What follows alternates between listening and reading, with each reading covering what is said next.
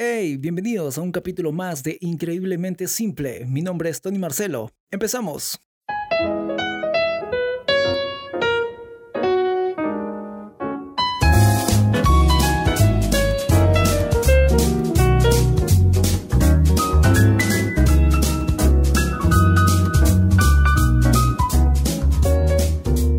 Hey, ¿cómo están? Espero que hayan tenido una gran semana y si no, Qué honor que me permitas acompañarte con este episodio. Hoy quiero hablarte del abejorro. ¿Conoces la historia del abejorro? No sé si lo has escuchado alguna vez, pero acá va. Según los expertos en aeronáutica, el abejorro no puede volar, por su peso, por su forma o el tamaño de sus alas. Pero eso el abejorro no lo sabe. Y es por eso que sigue volando. A esto se le llama el mito del abejorro y realmente complicó a la ciencia durante todo el siglo XX, pues se preguntaban, ¿puede realmente volar? ¿Qué pasa con ese pobre abejorro?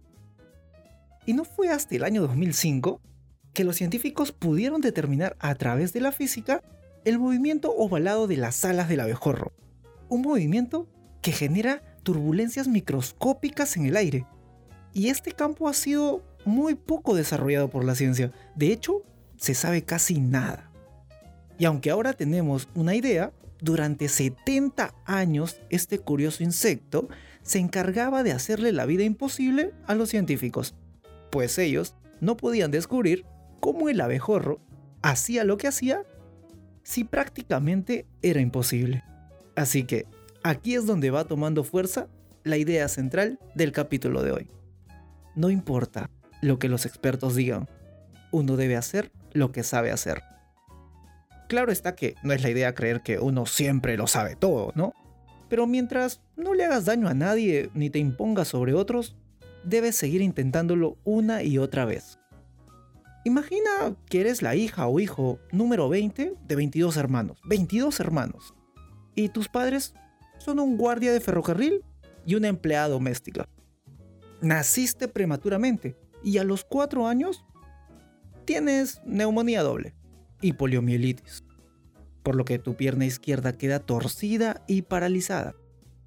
Además te dicen que nunca volverás a caminar otra vez y no te queda otra que utilizar un soporte de metal para desplazarte. Pero el sueño de tu vida es ser atleta. ¿Te resignarías ante estas condiciones adversas? Yo respondería que sí, pero Wilma Rudolph no lo hizo y a los 12 años logró caminar otra vez. ¿Y qué hizo entonces? Se puso a correr. En la primera carrera que participó, llegó última. Y en la siguiente, eh, también. De hecho, en todas las carreras que siguieron por dos años, llegó última. Así que se dedicó a jugar básquetbol. Y ahí fue cuando la descubre el entrenador Ed Temple. Y teniendo mucha fe en ella, la prepara como velocista.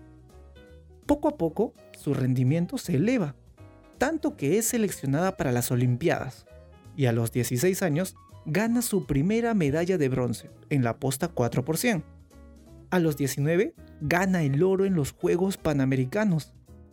A los 20 gana la medalla de oro olímpica en los 100 y 200 metros planos y en la posta 4 A los 21 rompe el récord mundial de los 100 metros planos y es celebrada como la mujer más rápida del mundo.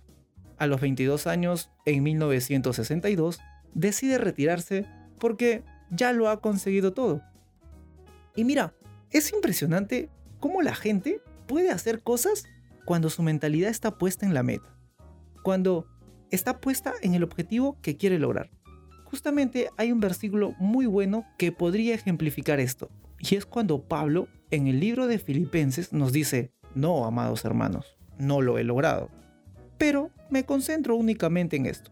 Olvido el pasado y fijo la mirada en lo que tengo por delante. Y así avanzo hasta llegar al final de la carrera para recibir el premio celestial al cual Dios nos llama por medio de Cristo Jesús. O sea, Pablo te está diciendo básicamente, olvida lo que pasó. ¿Fue algo malo? Olvídalo fue algo bueno, olvídalo. Enfócate en la vida que quieres vivir, en lo que tienes por delante, en aquello que tú sabes que Dios ha estado preparando para ti. Porque déjame decirte que no importa lo que haya pasado, lo que hayas vivido o lo que la gente diga que no puedes. Solo sé obediente en lo que tú quieras emprender. Un paso a la vez, un día a la vez. ¿Vas a fallar? De repente. De hecho, vendrán muchos fracasos. Pero tienes que seguir. Nadie dijo que sería fácil. Anímate a crear ese emprendimiento, a empezar esa relación, a decirle a esa chica que te gusta, a buscar ese trabajo e inténtalo una vez más. No olvides que todo lo puedes en Cristo que te fortalece. Así que, terminando este podcast, anda, dale esa chance a esa aventura llamada vida. Anímate a hacer ese abejorro con el cual la gente se pregunte cómo haces lo que haces si no tienes, aparentemente, lo que el mundo dice que necesitas.